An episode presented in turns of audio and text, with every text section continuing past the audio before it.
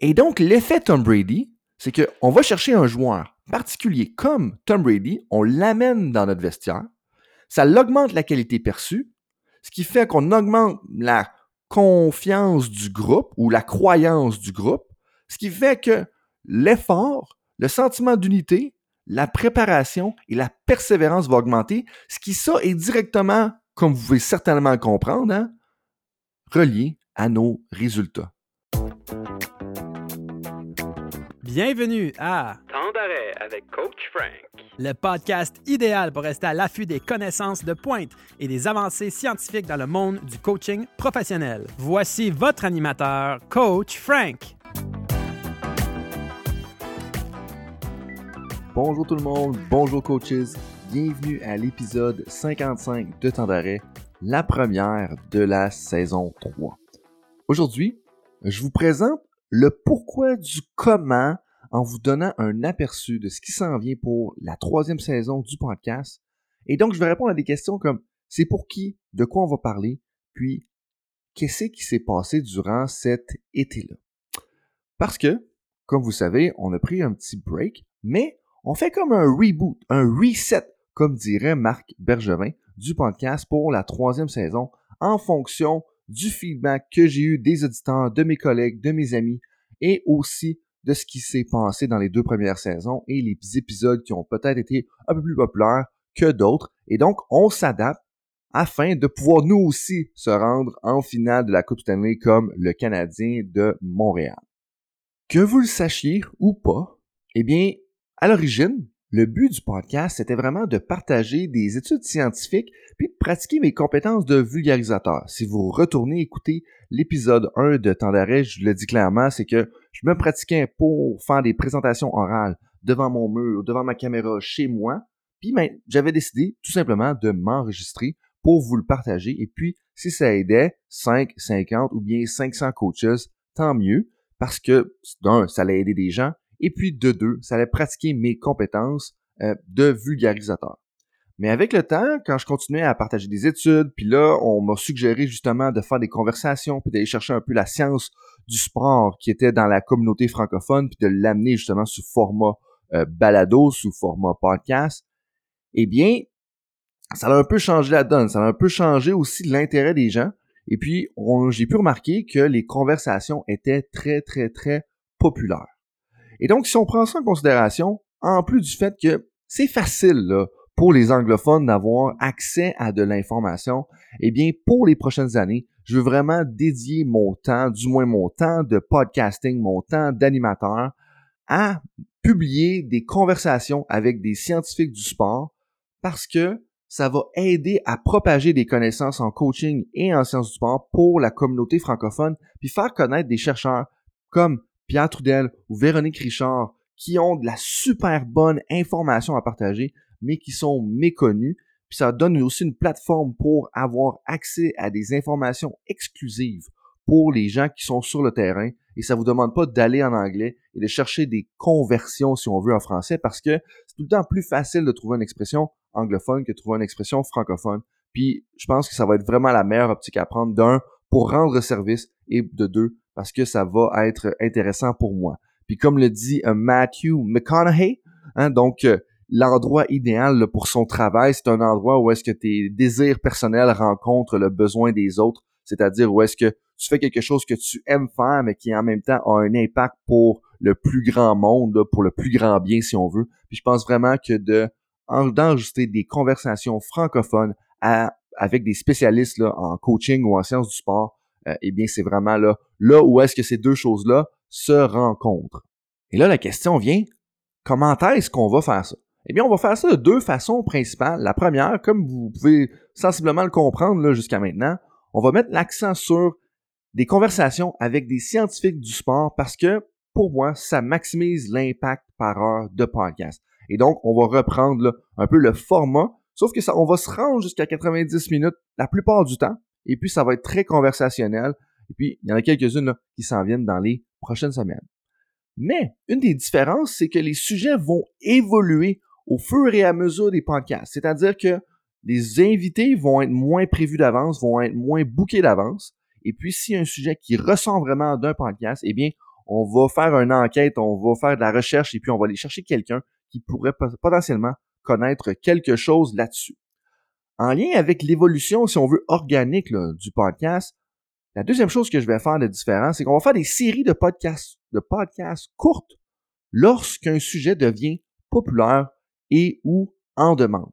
C'est-à-dire que, par exemple, on a une conversation avec Jonathan Lelièvre, on a une conversation avec Véronique Richard, et puis ça fait deux fois qu'on parle de l'importance de la confiance. Eh bien, ce que je vais faire, c'est que je vais ressortir deux, trois ou même quatre articles scientifiques.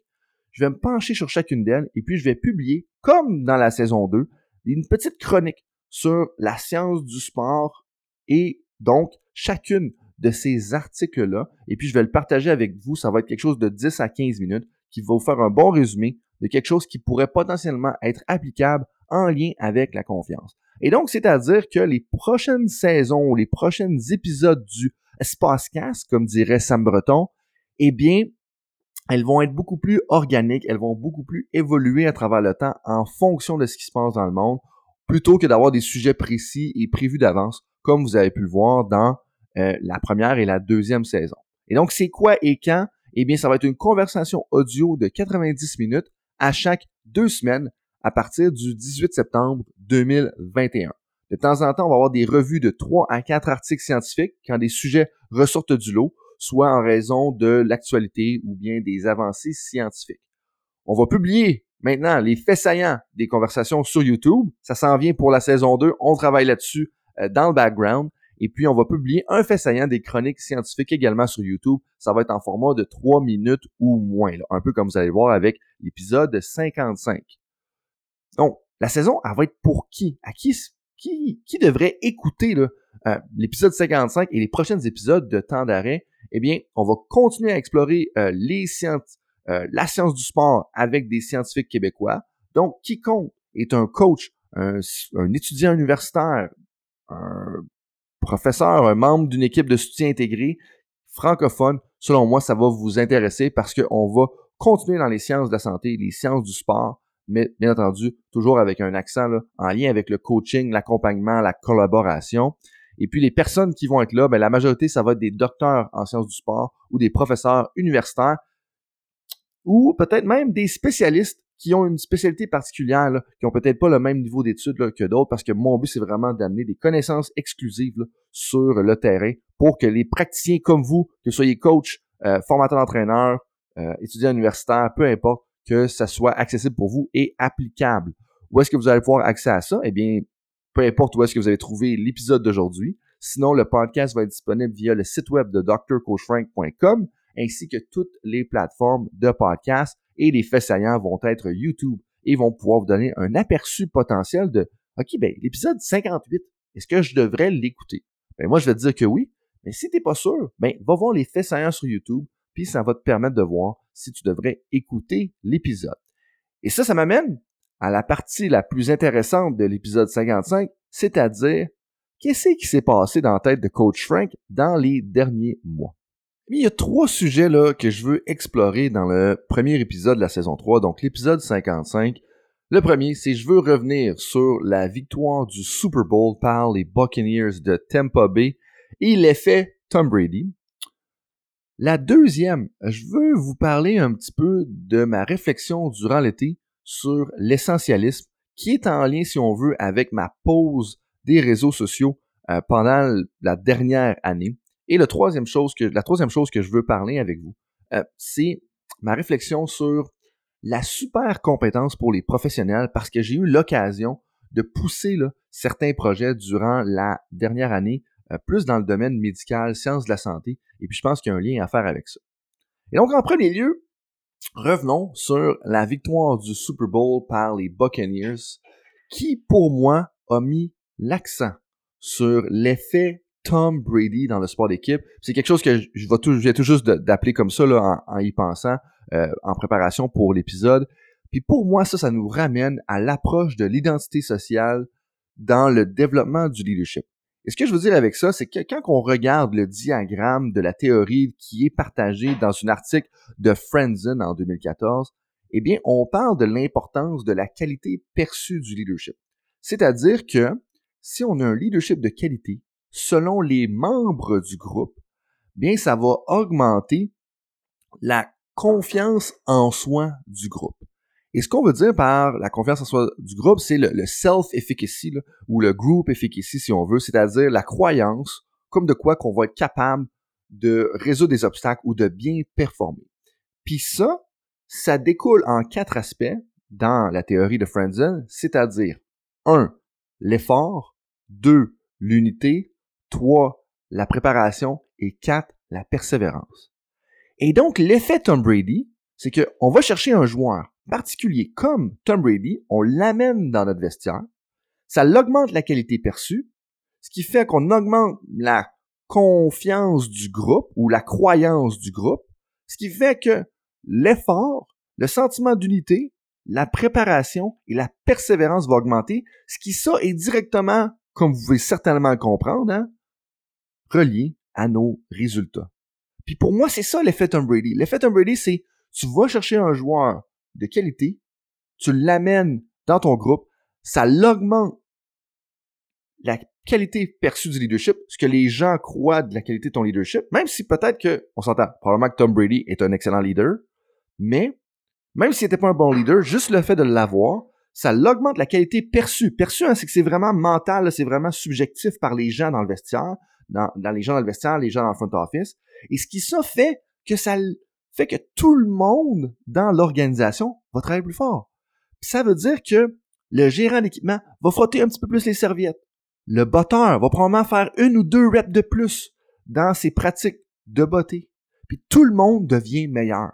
Mais quand on dit ou qu'on entend des gens comme Pat McAfee dire que d'amener quelqu'un comme Tom Brady dans son vestiaire, ça fait que tout le monde devient meilleur, ben c'est vrai. C'est ça l'effet Tom Brady. C'est qu'on augmente la qualité perçue du leadership, qui ensuite de ça augmente l'effort et la préparation. Puis ça, eh bien dans l'étude de Friendzone, c'était directement relié à ta position au classement en fin de saison dans le football australien.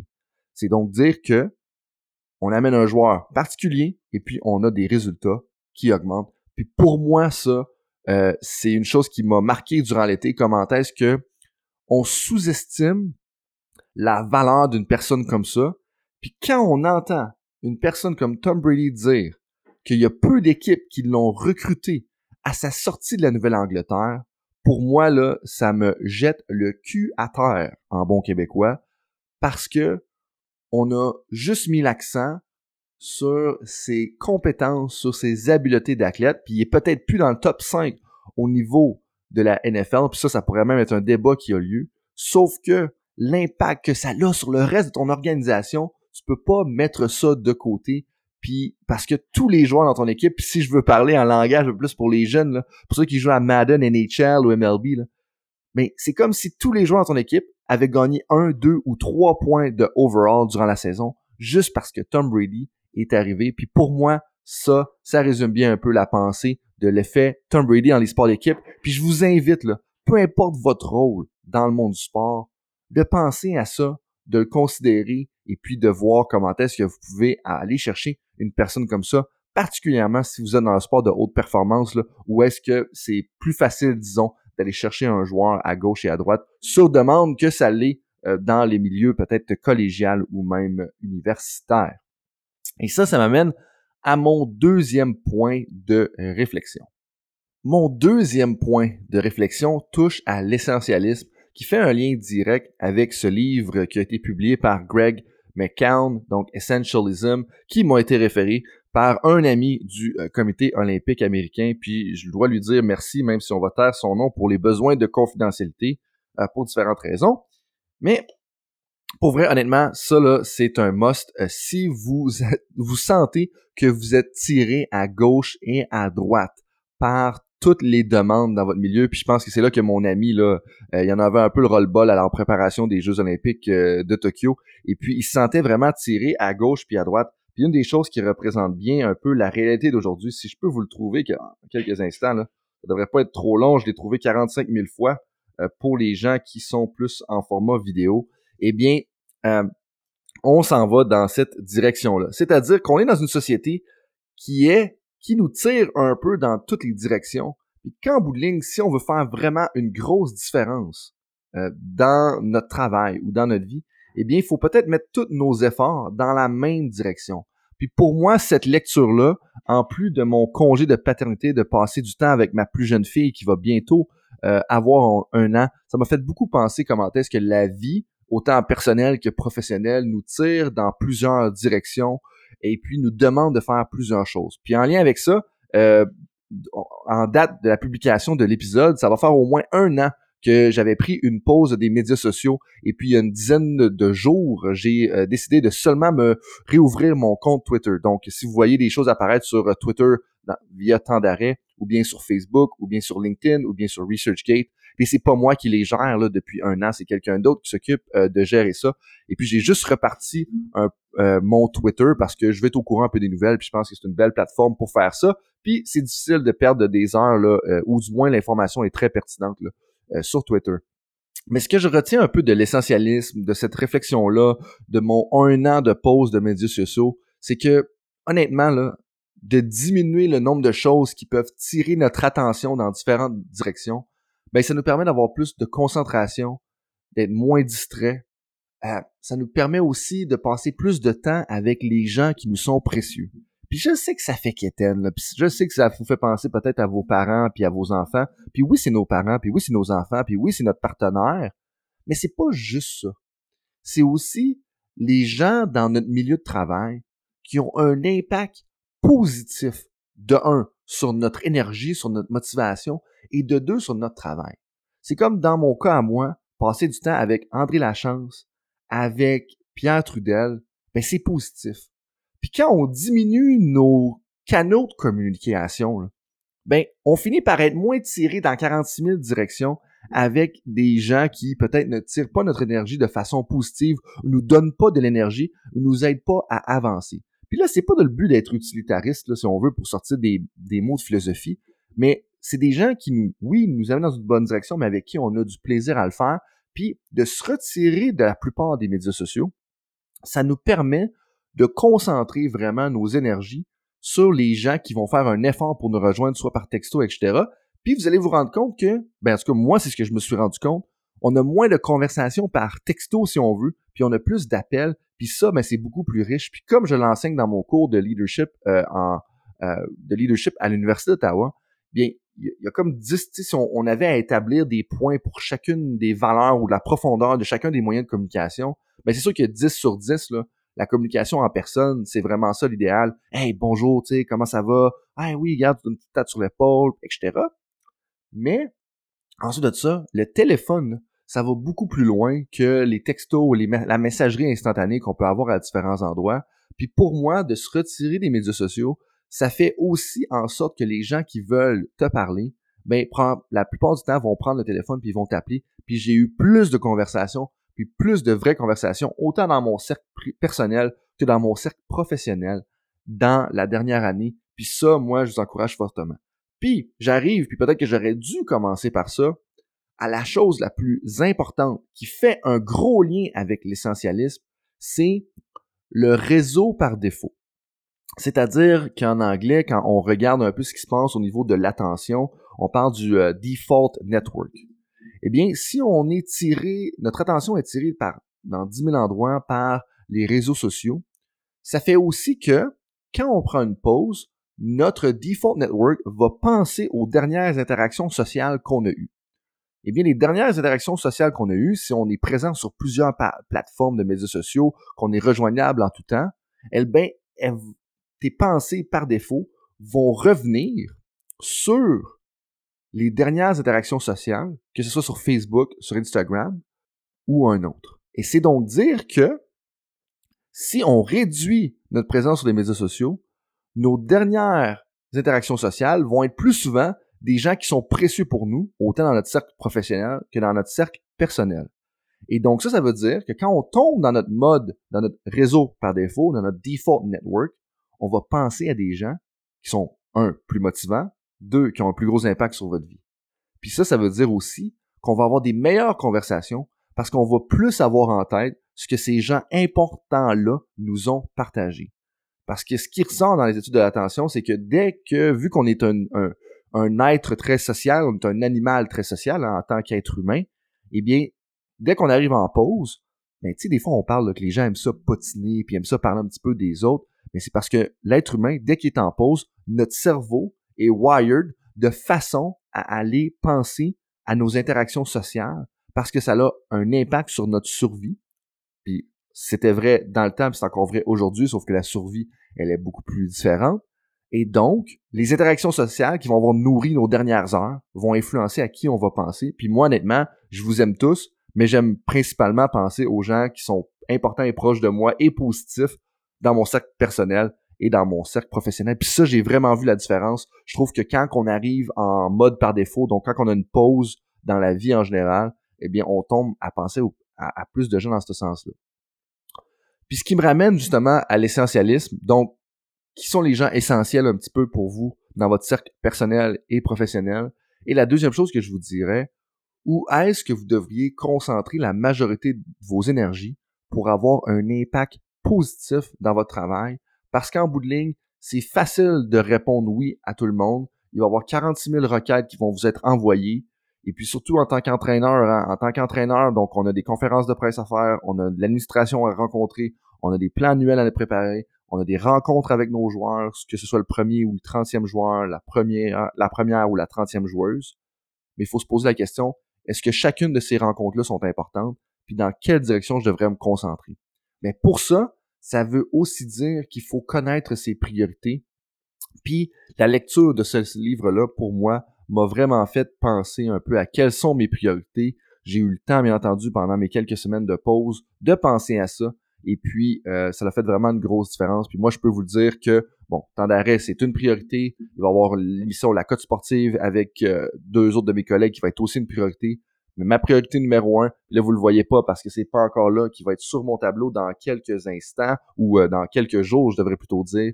Mais ma priorité numéro un, ça va être mon coaching de coach, mon coaching de directeur sportif, mon coaching de professionnel de la santé. Ça, ça va être toujours le numéro un. C'est par ça que ma journée va commencer. Ensuite de ça, on va avoir temps d'arrêt. Puis le reste, ben, ça passera après. Et puis, euh, je pense que ça, c'est important. Puis c'est vraiment important de savoir pourquoi on se lève le matin. Puis je donne un exemple.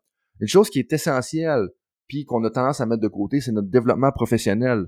Parce qu'à l'ère de l'information, si on veut rester un professionnel au top de notre profession, ben, il faut autant apprendre qu'on travaille, parce que les choses changent tellement rapidement, puis je pense que les derniers deux ans nous le montrent vraiment bien. Eh bien, c'est une chose essentielle qu'on a tendance à mettre de côté parce qu'il y a plein de choses qui nous tirent dans plusieurs directions. Et ça, ça m'amène à ma troisième réflexion euh, de l'été, ma troisième réflexion estivale sur la super compétence pour les professionnels. Puis je pense que ce point-là va être un petit peu plus rapide, mais comme certains d'entre vous le savent, euh, Pierre Trudel, Wade Gilbert et moi-même, en 2016, on a publié le modèle de développement des entraîneurs qui décline le développement des entraîneurs, le développement des professionnels, hein, parce que ça vient un peu de certains des, fondements qu'on utilise pour les trois axes du modèle viennent de littérature qui a été publiée autant en éducation ou en business ou, ailleurs. Euh, puis nous, on l'a mis ensemble, puis on a mis une sauce sportive en plus de notre expérience comme chercheur, euh, consultant, etc. Et puis, ça décline le développement des professionnels de novices à compétent, à super compétent, à innovateur. C'est-à-dire que quand on arrive dans un nouveau contexte, on est un novice. Quand on a nos certifications, là, très brièvement, on est un, entraîneur ou un professionnel compétent. Ensuite, on doit graviter vers la super compétence. Et si on veut, on peut aller vers l'innovation. Et puis l'été, pour moi, les interactions dans le milieu médical, euh, soit à travers un, un, projet pilote de recherche avec l'hôpital Montfort ou soit avec l'accompagnement de certains professionnels de la santé, euh, m'a fait réaliser que la super compétence, elle est très importante, puis que on essaie beaucoup de révolutionner les choses, mais que peu de gens comprennent vraiment c'est quoi être super compétent. Puis pour moi, être super compétent, euh, c'est une définition libre qui est faite, euh, qui a été amalgamée là, de, de certains travaux. Donc, un, notre publication, de deux, euh, l'éducation des délibérés des professionnels, qui est un livre plus dans le domaine de, de l'éducation en tant que tel, euh, de nos théories, bien entendu, que j'ai utilisées dans, dans mon doctorat. Mais vraiment être un professionnel super compétent, c'est créer son propre modèle de pratique, se l'approprier, puis l'adapter au milieu qu'on travaille, plutôt que d'avoir un modèle de pratique qui est entièrement basé sur ce que les autres vont faire. Puis tu sais, durant l'été, autant dans les professionnels de la santé ou dans les professionnels dans le domaine sportif que soyez un coach, j'en ai vu des affaires dans le sens que des drills qui sont partagés, des sites web de voici tel type de choses que vous devriez faire au niveau des X's et O's, puis ah, si vous regardez là, tel type de formation défensive, tel type de couverture sur le désavantage numérique, euh, tel type de formation, ça va vous donner ça. Mais je vois beaucoup d'entraîneurs qui vont faire ces formations-là parce qu'ils veulent euh, renchérir leur X's and O's. Puis, ne me prenez pas ça dans le mauvais sens, mais dans le sens que c'est important, oui, les X's and O's, mais comme un de mes bons amis disait, que je salue d'ailleurs, Martin Le Guerrier, It's all about the Jimmys and the Joes. donc, c'est à propos des Jim, des Jimmy, puis des Joe. C'est à propos des personnes sur votre terrain. Probablement qu'aujourd'hui, on devrait trouver une expression qui a un nom féminin. Donc, je vous salue, mesdames qui écoutent l'épisode. Je vais le faire, je vous le promets, pour la prochaine fois que j'utilise l'expression. Mais tout ça pour dire que, probablement, que les humains sont plus importants. Et donc, je reviens à ma définition de la super compétence. Donc, on crée, on s'approprie son propre modèle de pratique. Oui, il faut voler des drills à gauche puis à droite, voler des formations à gauche puis à droite. Tout à fait vrai. Mais il faut être capable de penser par soi-même pour créer et approprier son propre modèle de pratique. Son propre modèle de pratique, c'est comment est-ce qu'on intègre la préparation technique, la préparation tactique, la préparation physique, le leadership, la préparation mentale, l'apprentissage, euh, l'enseignement, euh, l'éducation, l'administration, tout ensemble pour faire votre propre façon de coacher comme coach. ça, ça me ramène à un de mes collègues de l'Angleterre qui disait tout le temps, un bon coach vole de un ou deux coachs, un grand coach vole de plusieurs coachs, mais un excellent coach va voler de plusieurs coachs puis va être capable de penser par soi-même. Et donc, ça, ça nous ramène encore une fois à la super compétence. Puis oui, il y a des principes de la super compétence qui sont pour un autre jour. Mais la première affaire que je veux vous encourager, c'est comment est-ce que vous allez chercher de l'information sur Internet, que ce soit sur Twitter, sur des blogs, sur Facebook, peu importe, ou même dans des interactions sociales avec d'autres entraîneurs, comment est-ce que vous vous l'appropriez? Et pour faire ça, ça prend quoi? ça prend de la pratique réflexive. Ça veut dire de prendre un temps d'arrêt. Oui, je viens de faire une dad joke, mais oui, c'est de prendre un temps d'arrêt puis de se poser la question comment est-ce qu'on met un spin à ça par rapport à vos athlètes, à vos Jimmy puis vos Jills? Et ça, ça devient très, très important. Puis si vous avez de la misère à prendre un temps d'arrêt puis à faire de la pratique réflexive, ben comme je disais à une collègue hier, prenez une minute pour le faire la première fois, ou est-ce que vous fermez toutes vos distractions, puis la seule question que vous posez, c'est OK, comment est-ce que j'adapte ça aux athlètes que j'ai cette année? Comment est-ce que j'adapte ça à ma méthodologie, à ma façon de faire? Eh bien, si vous êtes capable de faire ça, vous allez déjà être en voie vers la super compétence, parce que je vous le rappelle, la progression de novice à compétent, à super compétent, à innovateur, ça passe par quoi? Il y a un comportement qui met ça en banque, puis ce comportement-là, mais c'est la pratique réflexive, c'est-à-dire de faire tant d'arrêts, je pense, je me pose des questions, je révise un peu ce qui s'est passé dans le passé, je révise ce qui s'est bien passé, et puis je le fais. Puis ça, ça fait un lien, encore une fois, avec ce que je mentionnais dans le début de l'épisode, quand je parlais de Matthew McConaughey, OK? Puis là, le but n'est pas de citer des acteurs à outrance dans la prochaine saison, mais une personne comme lui disait justement, dans un entretien que j'écoutais, l'importance d'avoir un journal de bord l'importance d'écrire dans son journal de bord, puis de pas juste documenter qu'est-ce qui va mal, parce que souvent on écrit dans notre journal de bord pour documenter ce qui va mal, mais d'écrire dans notre journal de bord pour documenter ce qui va bien puis ce qui a bien marché. Puis quand je vois des gens comme lui dans un domaine très artistique, mais je pense à ce que j'ai vu dans le domaine professionnel, sportif ou de la santé, eh bien, c'est la même chose. L'importance d'avoir un journal de bord, elle est là. Et donc, ça, ça nous amène à la fin de l'épisode 55 de Temps d'arrêt avec Coach Frank. Merci d'être là. Merci d'avoir été là euh, pour les deux premières saisons. Merci d'être là pour la troisième saison. Et j'espère que l'effet Tom Brady, la réflexion sur l'essentialisme, la valeur de la super compétence euh, va être vous chercher puis va stimuler des réflexions pour vos prochaines semaines en attente de l'épisode 56 euh, de Temps d'arrêt. S'il y en a qui ont des questions ou des sujets chauds écrivez-nous un courriel à info at bettersport.ca. On va mettre la description dans le bas de l'épisode. Merci. C'était temps d'arrêt avec Coach Frank, là où l'art et la science du coaching sont au cœur des conversations. Merci tout le monde et bonne soirée. Salut tout le monde, c'est Coach Frank avec quelques petits rappels pour vous avant que vous partiez pour votre prochaine pratique, votre prochain entraînement ou pour vos autres projets de la journée. Est-ce que vous voudriez recevoir une petite réflexion de ma part par courriel? Est-ce que c'est le genre de choses que tu aimerais pour te faire challenger dans ton travail? Eh bien, si oui, la réflexion du coach est certainement pour toi. C'est quoi ça? Bien, en bout de ligne, c'est un petit courriel textuel de 250 à 500 mots dans lequel je partage des idées, des concepts, puis des débats qui animent mon esprit dans les dernières semaines. C'est littéralement qu'est-ce qui trotte dans la tête de Coach Frank dans le dernier mois? Je résume ça parce que je pense que l'écriture, ça l'aide à cristalliser ses idées. Et donc, si vous voudriez recevoir ce petit courriel, recevoir quelques commentaires par rapport aux idées qui m'animent, donc, si vous voulez recevoir ça, ce petit courriel, visitez le drcoachfrank.com et inscrivez-vous. Merci encore une fois d'être avec moi, mesdames, messieurs. Bonne journée.